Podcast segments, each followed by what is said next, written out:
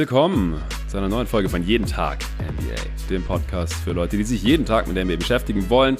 Und wie angekündigt gibt es den zweiten Teil von Am Puls der Liga, exklusiv für euch Supporter. Da werden wir noch über die Celtics Defense sprechen, über Dragic bei den Nets Thompson bei den Bulls und die Verletzung von Chris Paul. Und dafür habe ich natürlich wieder den Arne Brandt am Start. Hey Arne. Hey Jonathan, hi Leute. Ich würde sagen, ohne weitere Umschweife kommen wir direkt zu den Boston Celtics, die seit dem 1. Januar ein Defensivrating von äh, bisschen weniger als 103 haben, was natürlich ein abartiger Wert ist und auch der beste Wert der Liga in diesem Zeitraum. Äh, war deine Idee, sich das mal genauer anzuschauen, wie die Celtics da verteidigen und wie das alles zu bewerten ist. Äh, hau doch mal kurz raus, wie du drauf gekommen bist. Ich habe den Podcast von Zach Lowe gehört mhm. mit Brian Scalabrini, der bei den Celtics der Kommentator ist, einer der Kommentatoren, ehemaliger NBA-Spieler natürlich. Die beiden haben darüber geredet, dass Robert Williams diese Saison ja anders eingesetzt wird als vorher. Also so haben sie es auf jeden Fall beschrieben. Und dass Robert Williams halt immer den schlechtesten Perimeter-Spieler der Gegner verteidigt, der möglichst auch nicht so gut schießen kann, um dann halt wie so eine One-Man-Zone zu spielen und einfach super viel zu roamen, überall hinzugehen, wo er halt meint, dass er äh, ganz gut gebraucht wird und dann eben trotzdem seinen Mann einfach wieder zu finden und ihn zu verteidigen, wenn es sein muss. Und so kann er halt als Help-Defender viel mehr machen und kann dem Gegner halt das Leben sehr schwer machen, denn er ist ja einfach sehr gut darin, auch äh, Würfe zu contesten, auch an der Dreierlinie zum Beispiel. Und das wollte ich mir halt gerne mal ansehen, wie das so aussieht und was da so passiert mit Robert Williams und dann haben wir uns, äh, da hast du mir alle defensiven Possessions der gesamten Saison von Robert Williams geschickt, von denen ich auch viele gesehen habe. Alles habe ich jetzt nicht geschafft. Mhm. Es ist halt total super, wenn man diese Possessions so hintereinander hat und das so zack, zack, zack scouten kann. Da kann man halt wirklich ein sehr guten Gefühl dafür entwickeln. Was macht er? Wie wirkt sich das wahrscheinlich aus? Was sind so seine Stärken, seine Schwächen? Könnte er vielleicht sogar irgendwas noch besser machen? Geht ja auch manchmal. Ja, äh, fand ich auch interessant. Ich habe den Pod nicht gehört, kam ich noch nicht dazu. Beziehungsweise ich habe mir den zweiten Teil angehört, noch so quasi in der Vorbereitung aufs All-Star Weekend, nachdem ich ja mit Lorenzo auch äh, die All-Star-Teams zusammen gedraftet habe äh, letzte Woche weil Zach Lowe und Kevin Patton das auch gemacht haben. Dann wollte ich das Ganze gerne mal abgleichen, aber das war im zweiten Teil des Podcasts. Dann habe ich den ersten Teil dazu übersprungen und habe es dann nie nachgeholt. Aber ich habe heute einen Pod von Ben Taylor angehört, heute Morgen. Da haben die da auch kurz drüber gesprochen, er und sein Gast Cody.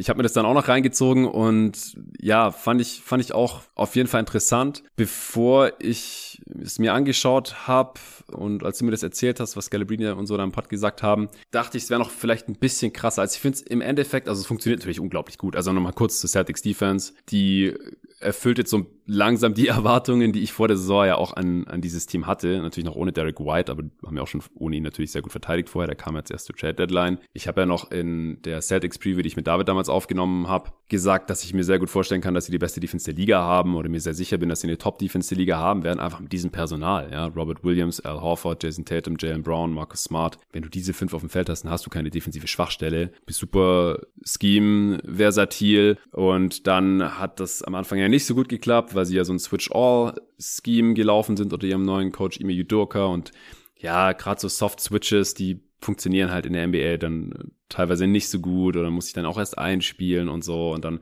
haben sie auch selten in der Formation auch gespielt, weil immer jemand im ja, Safety-Protokoll war oder verletzt war.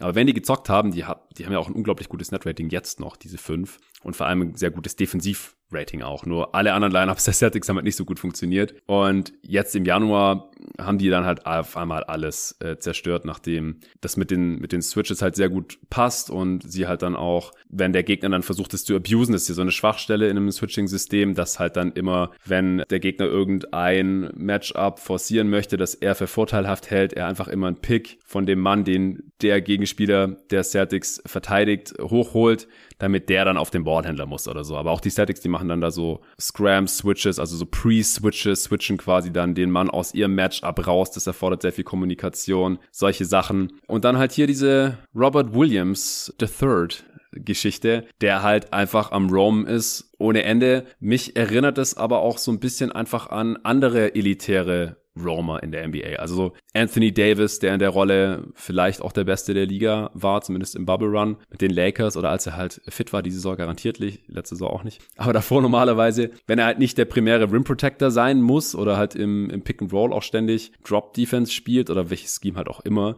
sondern einfach rumroamt und selber guckt, so wo werde ich gerade gebraucht, wo brennt's, wo muss ich hinrennen und ein Feuer löschen. Oder auch Janis, ja. Bis zu dieser Saison war der ja auch ständig in dieser Roamer-Rolle unterwegs, ist da schon Defensive Player of the Year geworden und Brook Lopez war immer der primäre Rim Protector und Drop Defender. Draymond Green ist natürlich einer der besten Roamer der Liga und Robert Williams muss man da jetzt wahrscheinlich auch so langsam dazu zählen und Al Horford ist halt in diese Rolle des primären Rim Protectors rutscht, der halt auch in, in der Defense dann den gegnerischen Big verteidigt, äh, auch ein sehr starker Post-Defender ist, auch ein besserer als Robert Williams. Und dann natürlich auch, wenn die Gegner Pick and Roll äh, mit dem gegnerischen Big, mit dem gegnerischen Center als Rollman laufen, dann der primäre Defender im Pick and Roll ist und, und Robert Williams dann halt so als Disruptor dazukommen kann, wo er halt unglaublich gut drin ist, hast du ja gerade auch schon gesagt, ist einer der besten Shotblocker der Liga, sowohl am Ring, aus dem Nichts, Chase-Down-Geschichten, als auch auf dem Perimeter, wo er einer der besten Jump-Shot-Blocker der Liga ist. Also das Gegner immer noch versuchen, über Robert Williams drüber zu werfen, hat sich David, also bei mir war ein Arsch drüber abgelacht, ja,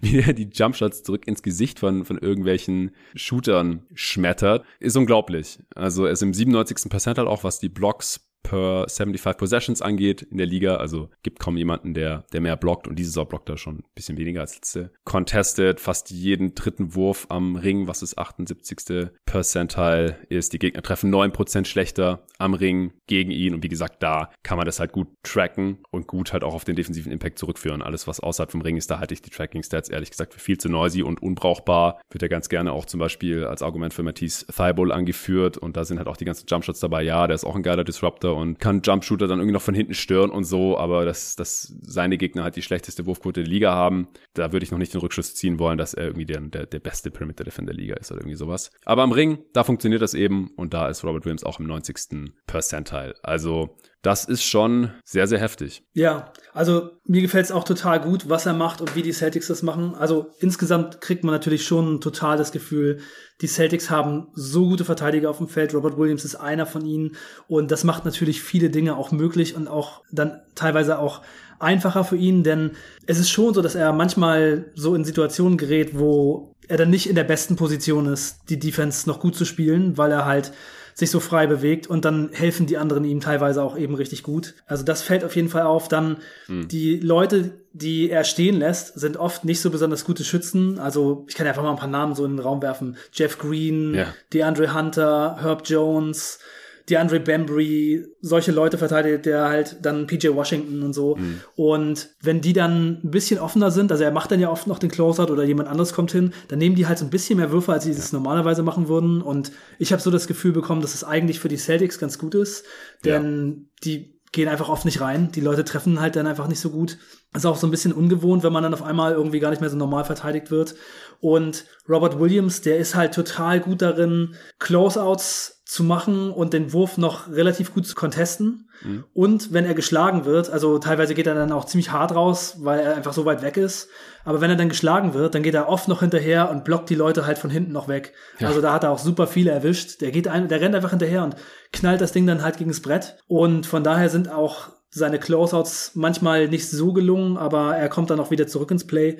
Das ist schon sehr interessant und ja, er spielt dadurch eben eine sehr gute Help Defense und alle müssen immer auf der Hut sein, von wo er kommt. Klar, es ist jetzt nicht irgendwie so revolutionär, wie es im Podcast von Zach Lowe beschrieben wurde, aber es ist schon, glaube ich, seine beste defensive Rolle. Und insgesamt ist mir auch aufgefallen, wie wenig er im Post tatsächlich verteidigt und wie viel er so am Roam ist. Also Teilweise machen sie es dann eben auch in Matchups, die für ihn nicht ganz so günstig sind. Wenn die Leute mal bessere Schützen sind, dann funktioniert es halt nicht so gut. Aber auch in Teams, die mit zwei Bigs spielen, macht das halt äh, dann ganz gut. Also wenn er Marvin Bagley gegen sich hat zum Beispiel, dann lässt er den auch so ein bisschen im Dunkerspot stehen und kommt dann halt wieder zurück und versucht noch Würfe zu contesten. Also er macht das schon sehr viel. Und man muss aber sagen, dass Al Horford natürlich auch ein geiler Partner für ihn ist, weil Horford halt einfach so viele Skills mitbringt, die Robert Williams dann eben nicht hat. Und wenn man dann eben Horford auch noch hat, der die Bigs verteidigt und auch ähm, Brown und Tatum, die halt dann oft die gefährlicheren Flügelspieler und die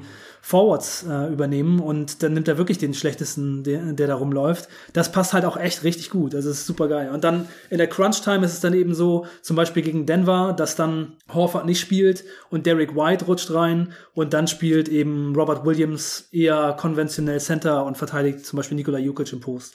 Und das macht er auch ganz gut. Also er ist wirklich jemand, über den man schwer rüberwerfen kann versuchen wirklich viel zu viele Leute, das ist echt lächerlich teilweise, was die Leute dafür für Würfel über ihn rübernehmen.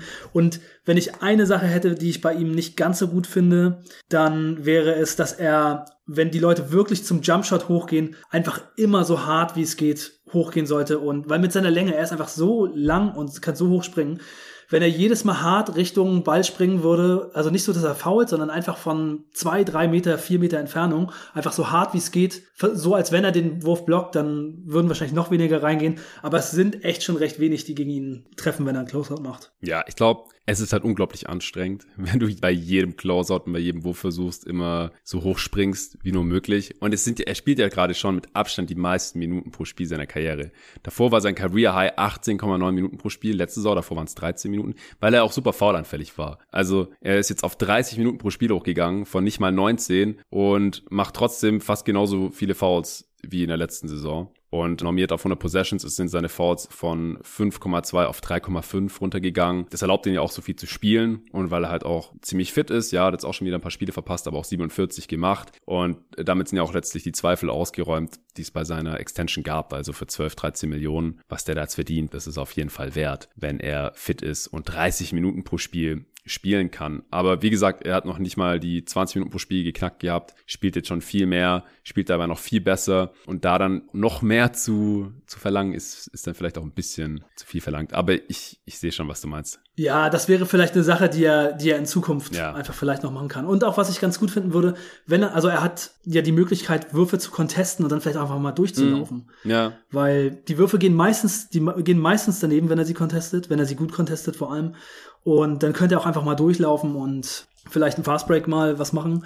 Und in dem einen Game gegen Charlotte, da hat er ja auch am Ende tatsächlich PJ Washington geblockt, sozusagen den Game-Winning-Block an der Dreierlinie gemacht. Und das zeigt schon, welches Potenzial da auf jeden Fall drin ist, wenn er da richtig hingeht. Aber klar, ich kann schon verstehen, dass es auch ein bisschen anstrengend ist. Und was du meintest zu den Fouls, also ich finde die Rolle, die er jetzt so spielt, ähm, das, das ist auch einfach sehr gut für ihn. Ne? Also wenn er die, die ganzen Helpside-Blocks, da hat er dann meistens noch nicht mal Körperkontakt, da kommt er dann so von der Seite angelaufen und kann den Ball in der Luft blocken und so. Also wenn man sein Game so sieht, dann ist es schon auf jeden Fall eine Rolle, in der er nicht so super viel faulen muss auch. Oder wo man in so viele Situationen reinkommt, in denen es eher zum Foul kommt. Ja, ja, also er macht es auch einfach unglaublich gut. Also ich glaube, viele Spieler, wenn die ständig irgendwie quasi von hinten nochmal irgendwie contesten müssen oder so ein bisschen zu spät dran sind, weil sie gerade irgendwie geholfen haben, dann wieder rausrotieren müssen und so, die tendieren da auch eher dazu faulen. Aber er macht das einfach sehr, sehr gut und bekommt es auch ohne Fouls hin. Ja, weißt du, wenn du, wenn du das ganze Spiel unterm Korb quasi den Rim Protector machst,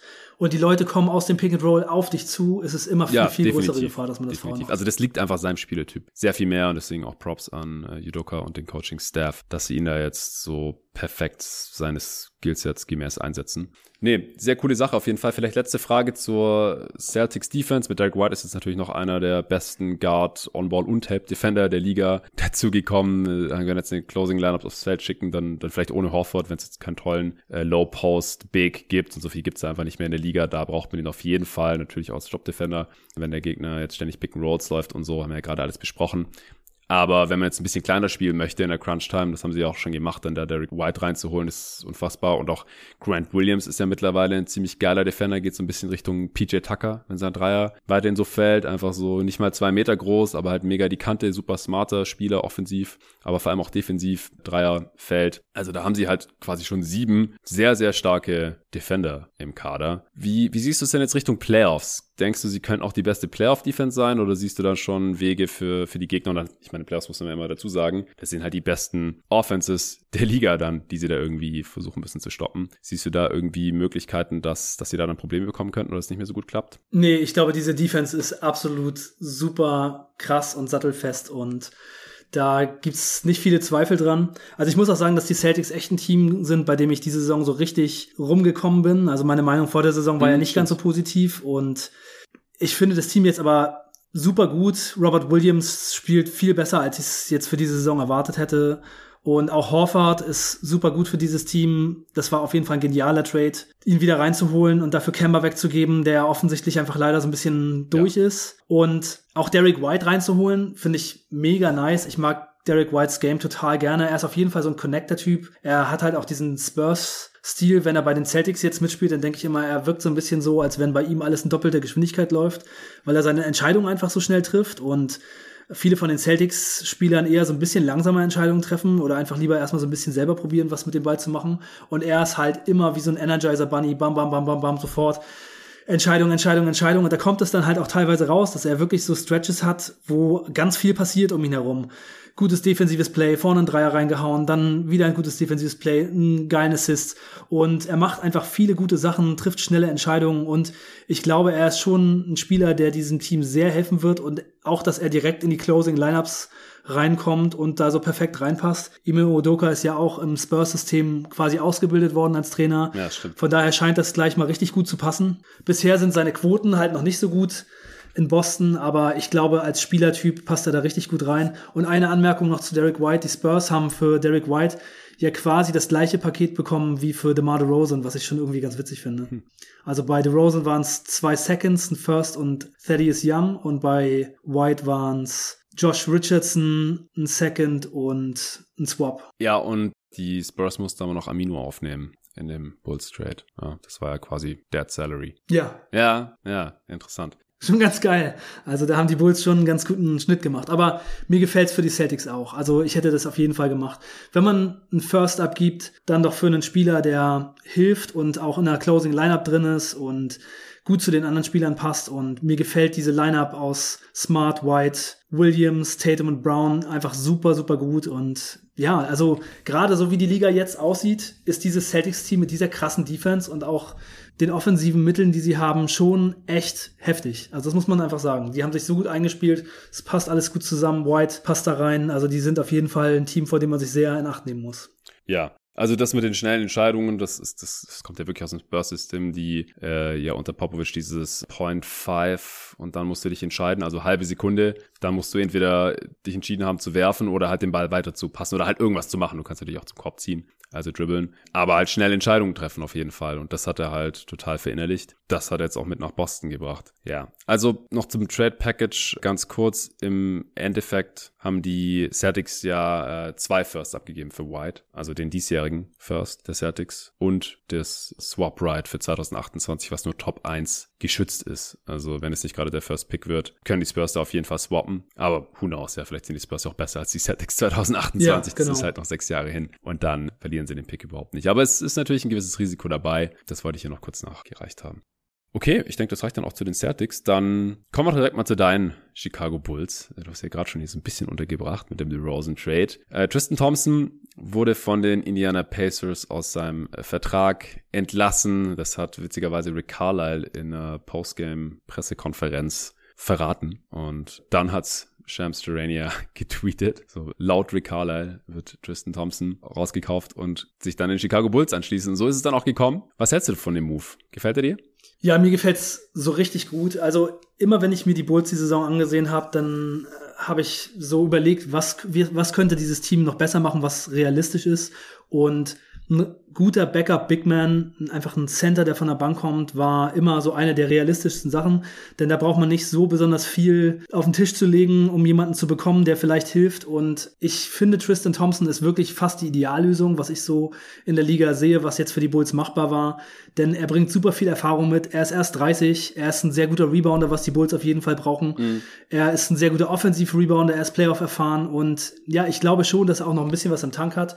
Die letzten Jahre waren jetzt bei ihm so ein bisschen enttäuschend vielleicht. Also hat jetzt einfach nicht so seine besten Jahre gehabt, obwohl er ja jetzt gerade eigentlich noch in einem Alter ist, wo man das vielleicht schon eher noch erwarten könnte.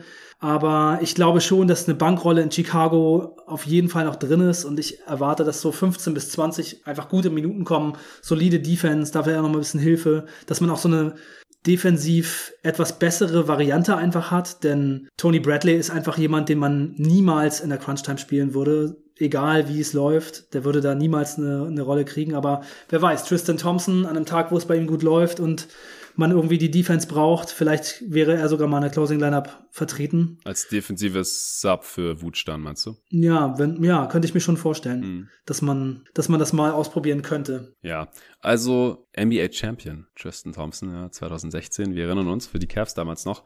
Aber er hat halt ein bisschen Athletik eingebüßt seither. Damals war er 24, Age 24 Season. Du hast gerade gesagt, mittlerweile 30. Damals konnte er halt noch gut switchen, war sehr viel beweglicher, hat ja auch viel auf der 4 gespielt, dann noch neben einem anderen Big, teilweise in Moskau oder so, 2015er Finals. Mittlerweile ist die Liga natürlich eine andere. Äh, da kannst du einfach keine zwei Non-Shooter mehr spielen lassen, hast du zu große Nachteile im Spacing. Und auf der anderen Seite ist er einfach nicht mehr, offensiv nicht mehr so dieser Lob-Threat und so. Äh, deswegen jetzt hier natürlich auch für einen schmalen Taler zu haben. Aber ich glaube auch, bei den Bulls passt er gut rein. Ich glaube, was Besseres hätte man jetzt hier auch nicht mehr erwarten können, nachdem Millsap jetzt auch nicht rausgekauft wurde, sondern zu den Sixers getradet wurde. Und ich denke auch, könnte dem Bulls auf jeden Fall helfen. Ich kann mir auch vorstellen, dass er wieder deutlich effizienter wird, als er jetzt zuletzt in, in Sacramento war weil er auch bessere Mitspieler hat, ja, bessere Playmaker neben sich, äh, paar Easy Buckets von DeRozan oder Levine äh, oder Lonzo Ball dann, wenn er wieder da ist und sich einfach auf seine Stärken konzentrieren kann bei einem, bei einem Winning Team. Und ja, deswegen denke ich auch so der Move für beide Seiten, wenig zu verlieren. Sie haben dafür Alfonso McKinney entlassen müssen, um den Roster-Spot zu schaffen. Seinen Vertrag hatten sie ja garantiert, nachdem er sich mit, ich glaube, mehreren 10-Day-Contracts waren das ja, empfohlen hatte, da als die Bulls die ganzen Ausfälle hatten. Waren sie dem jetzt irgendeine Träne nach oder war der sowieso überflüssig? Nee, ach, Alfonso McKinney war eine Zeit lang schon schön zu haben, aber der hätte jetzt eh keine Rolle mehr gespielt. Hm. Schöne Story war es, weil McKinney ja auch Chicago Hometown Kid war. Aber ja, ich denke auch, spielerisch, wenn die Bulls fit sind und, und nur dann ist es ja auch relevant, ja, weil dann können sie eine Playoff-Serie gewinnen. Äh, dann ist McKinney kein Teil der Rotation. Und wenn nicht, wenn der McKinney irgendwie dann spielen muss, dann ist eh was schief gelaufen, dann ist wahrscheinlich der Rosen verletzt oder so. Und dann haben sie eh keine Chance. Von daher, denke auch, wir können zu den Nets und Goran Dragic kommen. Das hatte ich letzte Woche ja schon erzählt, äh, dass die Spurs ihn rausgekauft haben. Er hat dann noch auf eine knappe Million verzichtet. Und dann gab's verschiedenste Interessenten. Das war auch so ein bisschen Thema übers All-Star-Weekend. Dann ist schon so ein bisschen geleakt, dass äh, Steve Nash irgendwie einen guten Pitch gemacht hat. Ja, die haben ja früher zusammen gespielt bei den Phoenix Suns. Ja, Dragic war Second-Round-Pick und dann äh, Backup von Steve Nash. Hat dann teilweise auch neben ihm gespielt auf der 2. Hatte dann dieses legendäre dritte Viertel gegen die San Antonio Spurs 2010, als die Suns ihre Rache an den Spurs vollzogen haben haben und sie achtkantig aus den Playoffs geworfen haben und dann in die Western Conference Finals eingezogen sind, wo sie dann gegen die Lakers verloren haben. Dragic war ja dann erstmal noch in, in Houston, dann haben die Suns ihn wieder zurückgeholt. Dort ist er All-NBA Third-Teamer sogar geworden. Dann später hat er sich ein bisschen mit der Franchise verkracht. Es gab auch ein paar Suns-Fans, die gehofft haben, dass er vielleicht da nochmal herkommt und dann irgendwie Alfred Payton noch in der Rotation ersetzt. Gerade jetzt nach der Chris Paul-Verletzung oder irgendwie so hätte man sogar Spielzeit für ihn gehabt, eine Rolle für ihn gehabt. Aber ja, ich glaube, zwischen den Suns und Dragic ist das Tuch so ein bisschen zerschnitten leider. Und deswegen hat er sich jetzt äh, seinem alten Mitspieler Steve Nash, äh, mittlerweile Coach bei den Nets, eingeschlossen. Was heißt von dem Move? Ja, es ist kadermäßig nicht so richtig passend. Sie haben schon so viele Guards, die nicht gut verteidigen. Ja. Paddy Mills, Kyrie, Seth Curry und jetzt noch Dragic dazu. Aber ich meine, er hat jetzt schon in den letzten Jahren noch krasse Leistungen abgeliefert. Und ich glaube schon, dass er auch in einer etwas kleineren Rolle vielleicht nochmal für dieses Team so ein bisschen was machen kann. Und ich sehe es halt einfach so, wenn der Besitzer von so einem Team bereit ist, diese Luxussteuer zu zahlen, um den Kader vielleicht einfach nochmal so ein bisschen mhm. besser zu machen, denn man weiß, weiß, ja nie, was kommt. Ob sich jemand verletzt oder ob es vielleicht doch passt mit den Leuten zusammen, wenn man Simmons und Durant auf dem Feld hat, dass man dann doch mehrere von den Kleinen zusammenspielen kann, dann kann man den Gamble auf jeden Fall machen. Also, wenn ich Dragic gewesen wäre und einfach nur den Basketball fit gesehen hätte, dann wäre ich wahrscheinlich woanders hingegangen, denn ich sehe es schon echt schwierig und die Nets sind ja sowieso schon so ein bisschen misfit insgesamt. Von daher, ich finde es nicht so schön. Aber ja, die kennen sich halt und er will mit wahrscheinlich einfach eine gute Chance haben auf den Titel und sieht jetzt irgendwie New York und KD und denkt sich, naja, das ist vielleicht nochmal eine ganz gute Chance. Aber ja, ich sehe es eher skeptisch. Ja, ich auch. Ich habe da heute auch schon im jeden Tag NBA Supporter Discord ein bisschen diskutiert, weil ich, ich verstehe es auch nicht ganz. Für beide Seiten, ehrlich gesagt. Also auch die Titelchancen sehe ich aktuell einfach bei anderen Teams höher. Ich, man weiß jetzt im Endeffekt nicht, was Angebot er hatte, aber angeblich waren halt auch zum Beispiel die Bucks interessiert, die ich aktuell noch vor den Netz sehen würde. Und, und wenn er viel spielen will, dann wären wahrscheinlich auch andere Teams besser gewesen für ihn. Und ich weiß halt auch nicht, was die Nets mit dieser Ansammlung von kleinen äh, Guards wollen, die zum einen halt einfach klein sind, was halt tief in den Playoffs, und das ist ja eigentlich der Anspruch in Brooklyn, nehme ich mal an. Tief in den Playoffs ist halt normalerweise nur maximal einer von denen spielbar gleichzeitig und hast halt vier von denen, dann fliegen ja ein oder zwei wahrscheinlich aus der Rotation raus. Und wer spielt da nicht? Wahrscheinlich Dragic, weil er der älteste und wahrscheinlich gerade auch schlechteste von all denen ist bei der Saison, die Paddy Mills gerade hat. Seth Curry ist besser als Dragic mittlerweile und Kyrie Irving sowieso ja, wenn er spielt. Ich glaube, in der Regular Season, da kann das sogar sinnvoll sein, jetzt tragisch noch reinzuholen, weil Kyrie Irving halt die Heimspiele nicht machen darf, bis auf weiteres. Wir wissen nicht, ob und wann dieses Gesetz gekippt wird in New York, dass der keine Heimspiele machen darf und mhm. auch nicht in Madison Square Garden spielen darf und auch nicht in Toronto spielen darf. Also da sind einfach nicht mehr so viele Auswärtsspiele jetzt, diese Regular Season. Und die Nets, das haben, haben wir ja auch schon festgestellt, die müssen jetzt eigentlich jedes Regular Season Spiel gewinnen können oder halt so viel wie möglich gewinnen, damit sie halt nicht diese scheiß Ausgangsposition haben. Im Play sieht ja jetzt schon nicht so aus, als würden sie noch viel weiter nach oben kommen können hier in den Standings, aber sie müssen es natürlich probieren. Also in der Regular Season, da, da sehe ich den Move schon als hilfreich an, aber das ist ja wie gesagt eigentlich nicht der Anspruch von den Nets. In den Playoffs sehe ich es nicht, wie sie es irgendwie weiterbringt, weil du kannst nur so small spielen in, in den Playoffs. Äh, das stößt dann alles an seine Grenzen. Mismatches werden abused, gerade wenn die Nets wieder relativ viel switchen sollten, wenn sie keinen geilen Rim Protector haben, mit dem sie Drop Defense spielen können. Gerade wenn Claxton weiterhin nicht viel eingesetzt wird, dann müssen sie irgendwie Drummond oder Audit spielen oder auch mit KD und Simmons werden sie wahrscheinlich dann relativ viel switchen, weil das ist ja einer der Vorteile, dass die relativ switchable sind. Dann switcht der Gegner sich einfach immer sein Mismatch raus und Kyrie ist kein toller Defender. Paddy Mills ist super klein und schmal und der kann sich so reinhängen, wie er möchte, bleibt da leider in der Schwachstelle. Seth Curry ist relativ klein und schmächtig. Also da, da kann der Gegner sich einfach sein Mismatch immer zurechtlegen. Da kommt Dragic jetzt auch noch dazu und ein so ein Dude kannst du vielleicht durchschleppen bis in die Conference Finals oder Finals, je nach Matchup, aber halt nicht zwei, nicht drei, vor allem nicht vier. Deswegen sehe ich auch nicht so ganz, wie tragisch, wie, wie der das Team einfach weiterbringen soll. Javon Carter war wahrscheinlich auch nicht wirklich spielbar. Letztes Jahr bei den Suns beim Finals Run hat er irgendwann auch nicht mehr gespielt. Aber der hat seine Stärken wenigstens am anderen Ende. Das ist halt ein defensiver Kettenhund, Point of Attack Guard Defender. Den kann man da vielleicht mal reinschmeißen. Ja, die Finanzen, das sieht jetzt natürlich relativ übel aus, weil sie seinen garantierten Vertrag äh, gewaved haben, der hat über drei Millionen äh, verdient. Aber gut, ist Joe Zeiss Geld und wenn es ihm egal ist, who cares? Von daher, ich bin auch nicht so überzeugt von dem Move. Also weder für den Dragon, da hätte ich mir noch was anderes gewünscht auf seine alten Tage, wenn er jetzt schon noch einmal in der NBA zockt, als auch für die Nets, die jetzt halt super viele kleine Guards haben und dann super viele Bigs und dazwischen halt fast nur KD und Simmons. Das halte ich halt auch nochmal für einen Move jetzt, der die Nets nicht weiterbringt und der ihre Situation für die Playoffs nicht verbessert. Also ja. mal alles andere außen vor. Wann kommt KD zurück?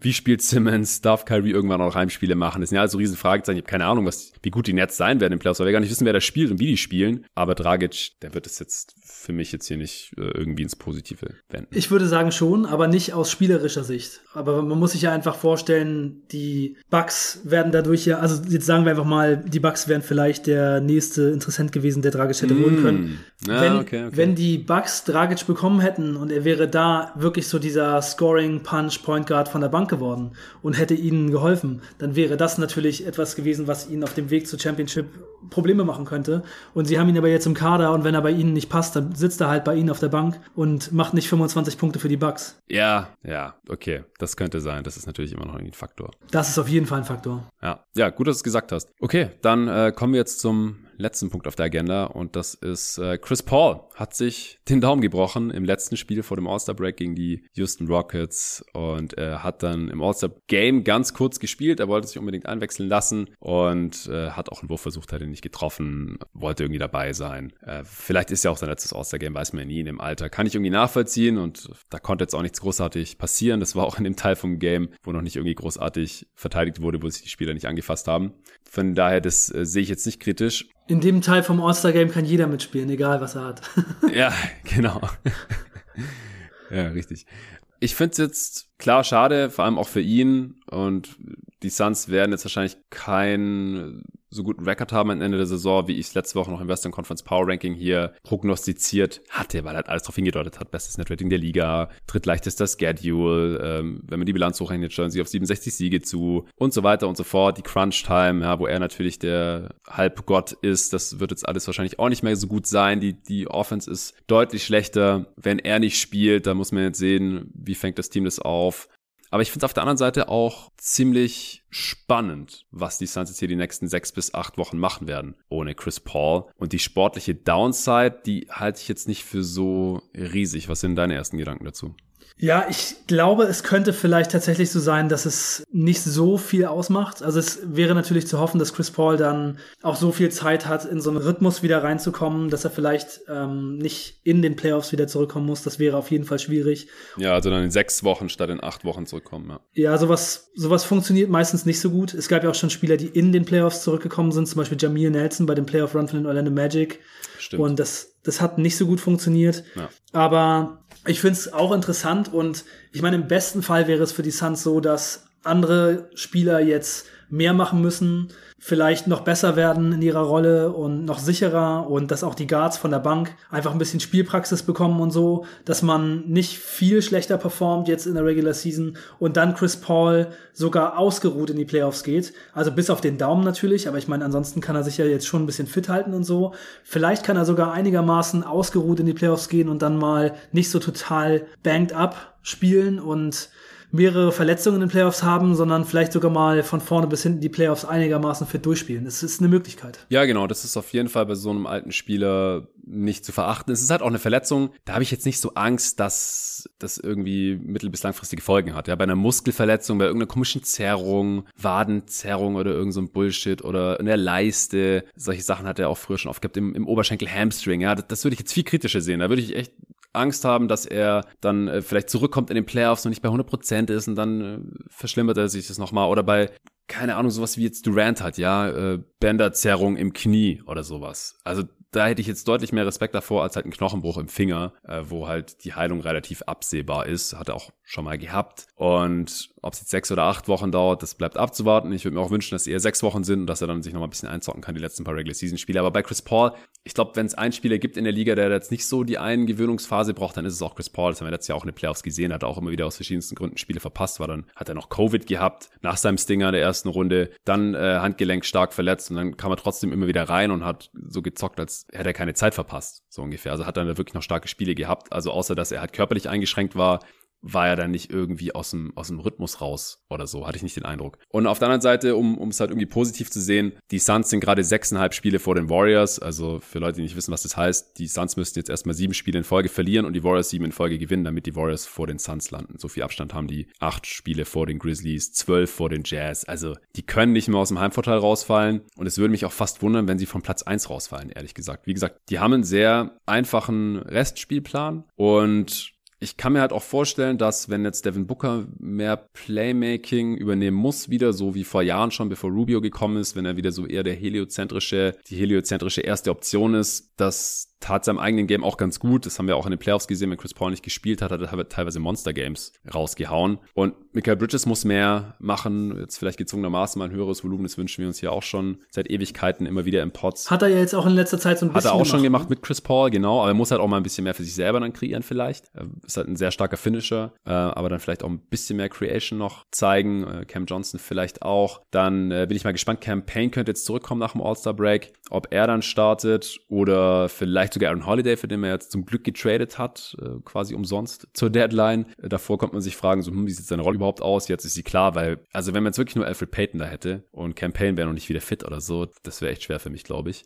Aber so mache ich mir da gar nicht so riesen Sorgen. Landry Shamet soll bald zurückkehren. Und DeAndre Ayton kann jetzt auch nochmal zeigen, dass er auch ohne Chris Paul offensiv ein richtig geiler Big Man ist und seinen Max-Deal ein bisschen rechtfertigen. Weil das ist ja auch immer so das Ding gewesen, das haben wir auch schon euch besprochen, so ey, Biombo kommt rein quasi von der Straße, hatte keinen ja. Job fürs Minimum und legt dieselben Stats auf wie, wie Ayton, äh, auch wenn er natürlich dieselbe Skillset hat. Aber ja, das hat halt so den Case für Ayton als Max-Spieler schon so, hat ihm geschadet. Und da hätte er jetzt halt die Chance zu zeigen, dass er halt auch ohne den Point Guard äh, diesen Max-Deal in der Offense wert sein kann. Defensiv wird Chris Paul auch fehlen, so als, als Leader und Kommunikator. Aber ich mache mir da jetzt, wie gesagt, nicht so riesige Sorgen, dass das sportlich jetzt die größten Auswirkungen hat auf die Regular Season der Suns und auf die Playoffs höchstwahrscheinlich eher gar keine negativen Auswirkungen. Also ich glaube, das ist so die, die am wenigsten schlimme Verletzung, die ein Spieler haben kann, wo er sechs bis acht Wochen draußen ist. Ehrlich gesagt, also von einem Star und Chris Paul ist ja sogar so in der erweiterten MVP-Konversation. Die meisten Teams wären jetzt eigentlich ziemlich im Arsch wahrscheinlich. Ja. Und bei den Suns, die sind da noch so aufgestellt, dass es nicht ganz so schlimm ist. Ja, ich denke auch.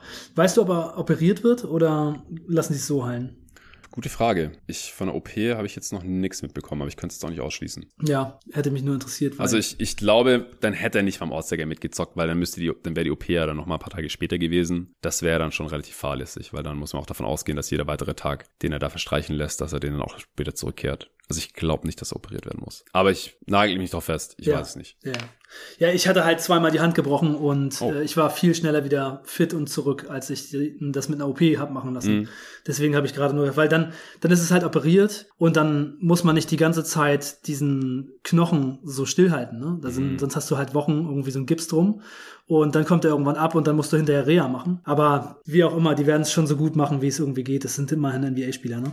Ja, ja, ich denke auch, dass sie hier die beste Lösung gefunden haben. Okay, Mann, hast du noch irgendwas auf dem Basketballherzen? Ansonsten wären wir durch. Nee, ich glaube, wir haben alles gesagt. Musiktipp diese Woche?